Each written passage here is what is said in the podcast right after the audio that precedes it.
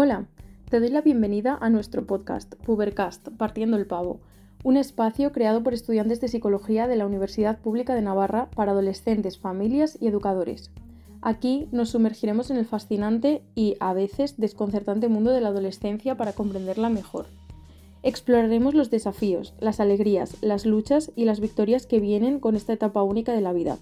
Hablaremos de problemas, historias y soluciones reales, desde la salud mental o la identidad personal hasta las relaciones familiares y el acceso a la pornografía.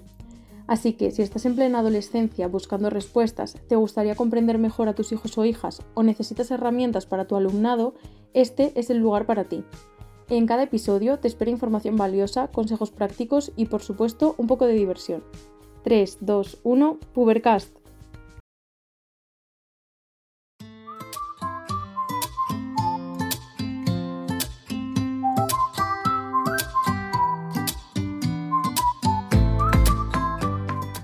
Hola, te damos la bienvenida al episodio número 7 de Pubercast, Partiendo el Pavo. Somos Ángela, Catrín, Joné, Teresa y Nayara. Y hoy te vamos a hablar sobre el bullying. En este episodio titulado Víctimas y verdugos, el bullying no es un juego. Vamos a explicar qué es el bullying, cómo es el perfil de los acosadores y las víctimas, cómo actuar ante casos de bullying y cómo prevenirlo. Para empezar, la adolescencia, como todos sabemos, es una etapa llena de cambios, que puede resultar complicada para quienes la están atravesando. Durante la pubertad, sobre todo, es cuando se dan la mayoría de estos cambios físicos, a partir de los cuales pueden derivar muchas situaciones de acoso escolar o bullying. Por eso, consideramos que aunque el bullying se produzca durante la infancia también, hay que prestar especial atención a este problema durante esta etapa de la vida. Según los últimos datos aportados por la Organización Mundial de la Salud, arrojan que el bullying se cobra al año alrededor de 200.000 suicidios de jóvenes entre 14 y 28 años en Europa. En lo que a España se refiere, los datos de acoso escolar siguen siendo muy alarmantes. Entre 2022 y 2023 se aumentaron a 69.554 casos, siendo España el tercer lugar del mundo con más sucesos de bullying. El acoso escolar o bullying es la exposición que sufre un niño a daños físicos y psicológicos de forma intencionada y reiterada por parte de otro o de un grupo de ellos cuando acude al colegio. Nos encontraríamos con tres actores principales. El bullying, el acosador, la víctima y el espectador. El término bully, del que proviene, es entendido como matón o agresor.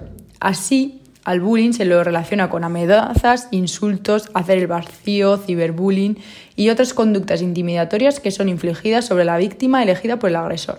El perfil de los llamados abusones es el de una personalidad violenta e impulsiva, con el objetivo de dominar, controlar y superponerse al resto. Siguiendo por el perfil psicosocial de las víctimas, nos encontramos con una personalidad perceptiblemente débil, de aspecto inseguro, con una visión de sí mismo pobre y encuentran grandes dificultades frente a situaciones que requieren fuerza y decisión.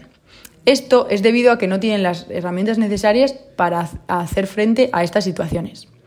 Y por último, el papel de los espectadores. Estas personas no actúan directamente en lo que sería considerado el bullying.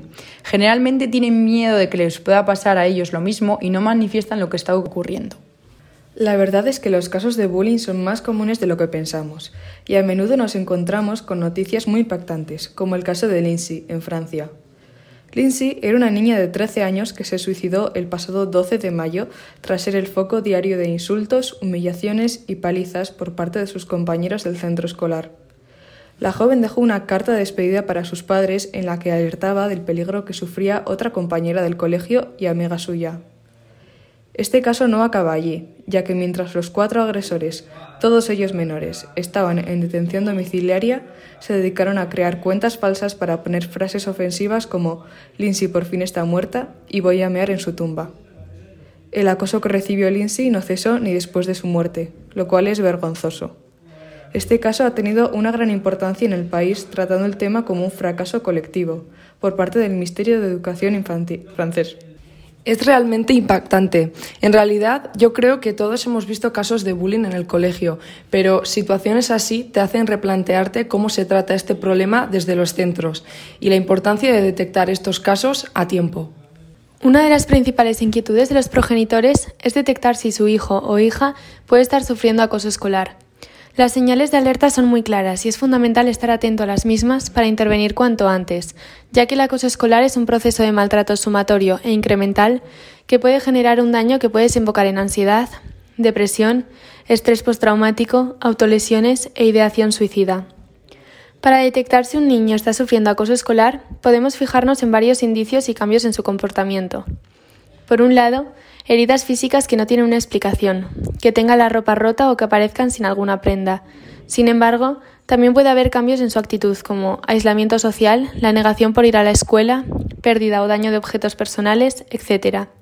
Además, Puedes notar en estos niños una mayor sensibilidad, mayor facilidad para llorar, falta de comunicación, dejar de relacionarse o tener más problemas para ello. También puede que se apoyen los profesores quedándose a su lado durante los patios. Y finalmente, otro indicio puede ser la decadencia en su rendimiento académico por alteraciones que pueden sufrir cognitivamente como en la atención y en la memoria. Por otro lado, desde el centro escolar, hay que prestar atención a cualquier indicio de maltrato y actuar. El acoso escolar evoluciona como una bola de nieve. No hay que restar importancia a actuaciones diciendo son cosas de niños. El acoso entre niños es real y muy grave. Asimismo, estar más pendiente de los niños que por su situación, sea cual sea, puedan ser más propensos a ser víctimas. Una vez detectado, es muy importante cómo actúan tanto los padres del niño como el centro educativo. Por un lado, por parte de los padres, que tu hijo esté sufriendo bullying es algo difícil de asimilar y es fácil caer en la negación, por lo que es importante asegurarse de hacerle sentir seguro y que no se sienta culpable. Empatizar es muy importante, intentar entender lo que está sintiendo y por lo que está pasando.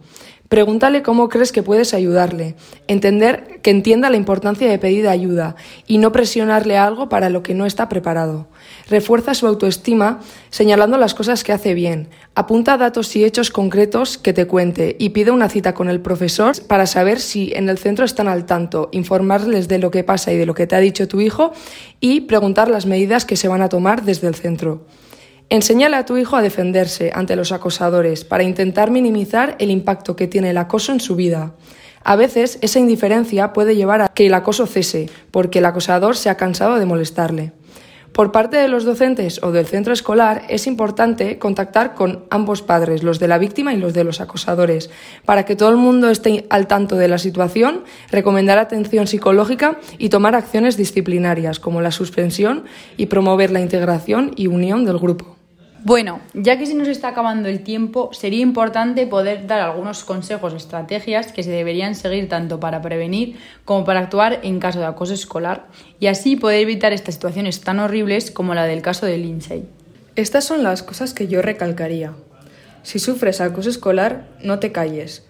Tu familia, amigos y centro escolar te darán la confianza necesaria para hacerle frente a esta situación y te ayudarán a ponerle fin. Si tu hijo o hija es adolescente, fomenta un clima de confianza, dedícale tiempo y pone límites en su comportamiento. Si eres testigo de un caso de bullying, rompe la ley de silencio y cuéntalo. Esta persona te lo agradecerá.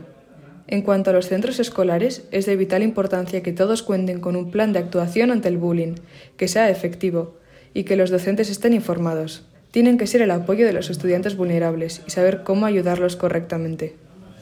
Y hasta aquí nuestro episodio de hoy sobre el bullying. Ojalá conozcas mucho mejor a ese pavo que me melodea cerca de ti. Muchas gracias por escucharnos y recuerda compartir este episodio con esa persona que tienes en mente, porque ella también puede partir el pavo.